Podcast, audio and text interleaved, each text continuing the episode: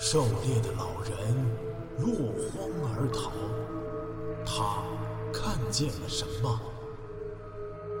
风景区内群蛇频频伤人，他们为何如此狂躁？装备精良的科考队出现在这里，又是为何而来？神秘的大自然到底在向我们隐瞒什么？武夷山惊心动魄七十二小时，带你感受一场逼近死亡的旅程。秘密工程。洞口是方形的，高度足有两米，但宽度只有一米多。仔细查看后，王栋越加的心凉。岩石洞壁满是平整的切割痕迹，这明显是机器开凿出来的。是人挖的。四娃也发现了异样，同样吃惊不小。这个洞不是天然的，不知道里面通往哪儿呢。看到建筑痕迹，王栋的心反而有一点镇定。他望着四娃，目光跃跃欲试。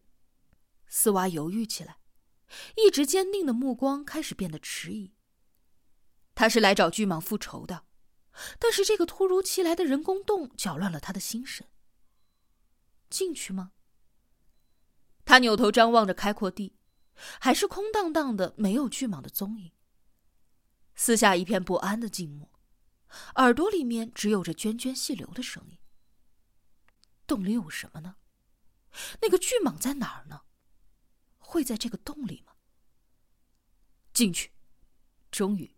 四娃咬了咬牙，回答道：“从进入山洞到开阔地为止，一直都平安无事。王栋本已渐渐平静的心情，却因两个突然的发现，又重新变得亢奋和惊奇。他举起火把，毫不犹豫的率先迈进洞口。从开阔地进入狭窄的旱洞之后，两个人都感觉到了说不出来的压抑。洞里没有滴水。”洞壁全是凹凸不平的岩石，空气里弥漫着一股难闻的味道。王豆和四娃走得更加缓慢，感觉越走地势越高，看来这个洞是往山腰的方向延伸的。大约走了数百步，洞口开始变大，而且变得工整，洞壁的人工开凿痕迹更加明显。又走了十几步，在火把的照耀下。前方赫然出现了一道向上的台阶。说是台阶，其实并不是常见的那种工整的水泥台阶，而是顺着岩石的脉络开凿成的台阶，很粗糙，但确确实实是台阶。两个人喘着粗气，同时停步，忍不住对视了一眼，从对方的眼睛里读出了疑惑、忐忑和兴奋。到了这个地步，自然没有罢休的道理。是福是祸，上了台阶自然就知道了。台阶并不宽敞，王栋在前，四娃在后，两个人沿着台阶一路上爬。出乎意料的是，台阶只爬了几十层就到头了。四娃看到王栋突然止步，跟上来一看，禁不住啊了一声。幽暗的火把光线照耀下，眼前豁然开朗。他们正身处一个巨大封闭的人工设施当中。如果说前面的开阔地像是一个露天大操场，那么这里就像是一个巨大的体育馆。王栋去过一次尚未竣工的国家体育馆，那是全国面积最大的室内体育馆。那一次他是到北京出差办事，顺道寻访体育局的同学的。却误走入了馆内。那一天，馆里空空荡荡的，寂静无人。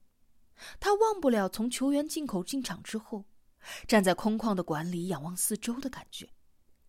那是一种对宏大的建筑油然而生的敬意。现在，那种感觉又回来了。这是啥地方啊？四娃忍不住问，声音在空旷的大厅里发出回响。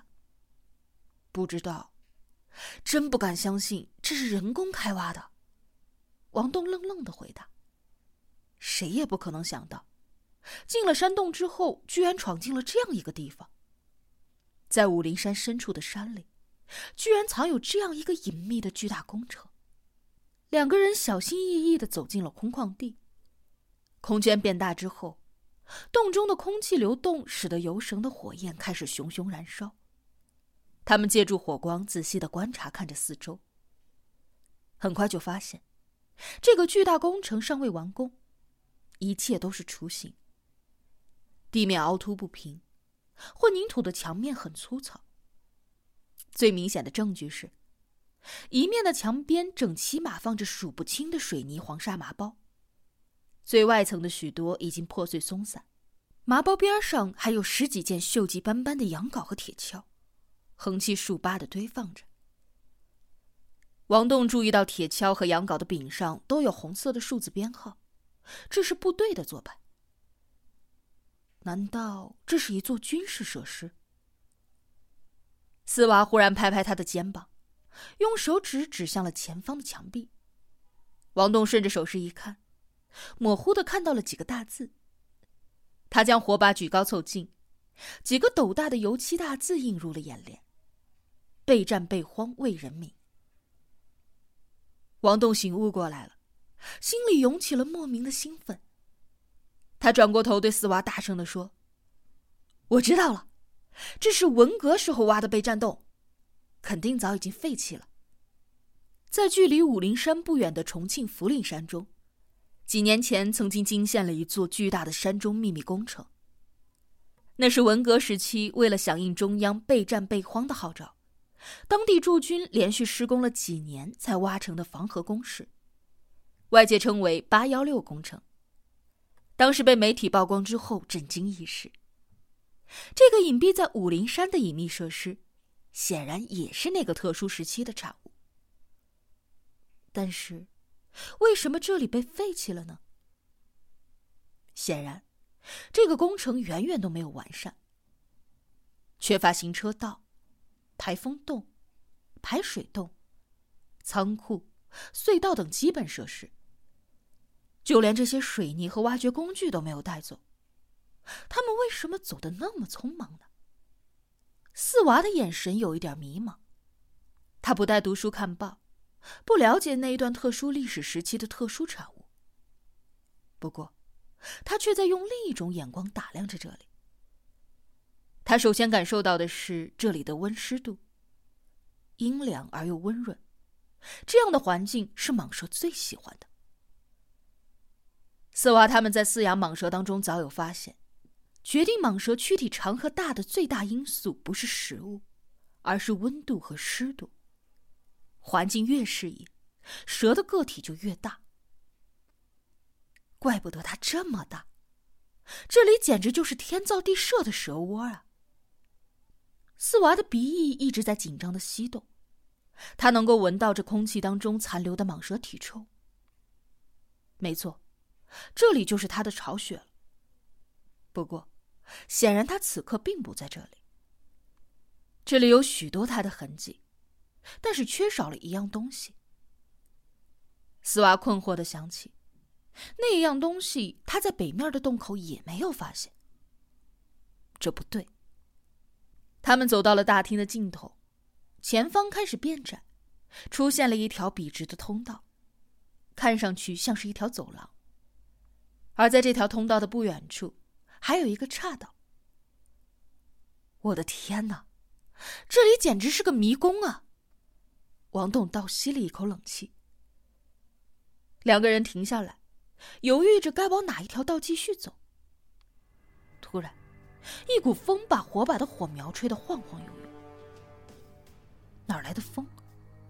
王栋立起火把辨认，风来自于岔道。岔道里又是一阵风吹来。带着一缕新鲜的湿气，火把大亮了一下，接着悠然的熄灭。怎么回事？四娃在黑暗当中问道。风吹灭了，你再点着。王栋回答。四娃凑过去划燃火柴，手臂却僵硬的停住了。火柴燃尽之后，四娃才低声的说：“油绳烧完了。”两个人简短的对话完毕之后，陷入了黑暗当中的寂静。他们同时恐怖的意识到，在这个神秘而又危险的迷宫里，他们失去了照明。人类的祖先从直立行走以来，向来都不是习惯夜行的动物。五官、身体的构造限制了人类在看不清环境的夜晚行动，而千万年的进化史更是强化了这一点。人类在黑暗当中能够发挥的力量，甚至还不如一只猫。黑暗意味着未知，未知令人产生恐惧。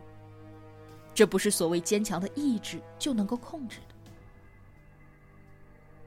怎么办啊？王栋的声音有一点颤抖。我找找看，还有什么东西能够点着。实在不行，咱们就烧衣服。四娃还是比较镇定。时间过去了一会儿，他们的眼睛逐渐适应了黑暗，能够看到周围的大致轮廓。这里有风，我进去探探。王栋走进风吹来的通道，慢慢的走进去几米之后，回头看了一眼四娃黑乎乎的身影，他正在低头寻找。王栋壮着胆子，独自走进了不算宽敞的通道。通道里面仍然是一团漆黑，不过很平坦，没有障碍物。王栋慢慢的往前走着，心里苦笑道：“这就像我当年玩帝国时代一样，一个原始人在黑幕当中探路，随时有可能被突然冒出来的狮子和鳄鱼给吃掉。”前方忽然出现了微弱的光亮，王栋一阵惊喜，加快了脚步，越走越亮。一口气走到头后，刷刷的雨丝飘到了他的脸上，他才陡然停住了脚步，一颗心砰砰的乱跳。这个通道口直通山外，他脚下一米外就是云雾弥漫的深谷。王栋不敢再往前走了，站在敞亮的通道口内，贪婪的猛吸了一口洞外的新鲜空气。空气很湿润，但似乎带着一股腥气。猛然间，他看到了一样熟悉的东西。它就挂在悬崖上一株巨大的松树枝条上，深绿色的轮廓在半空当中异常的清晰。这不是我的登山包吗？怎么可能啊！王栋的脑子一片混沌，半天才明白过来，原来这座山就是盘龙岭啊！这个蛇洞和文革工程就在盘龙岭的山体里。他们在山洞里弯弯曲曲的绕了那么久，居然走到了自己摔下悬崖的地方。他努力回想自己落崖时的情景。没错，就是先被一棵松树挡了一下，然后才掉下去的。王栋眼睛贪婪的盯着那个牛津布的户外登山包，包里有一整套的户外装备：头灯、手电、攀援绳。军刀、帐篷、药品、食物，还有手机。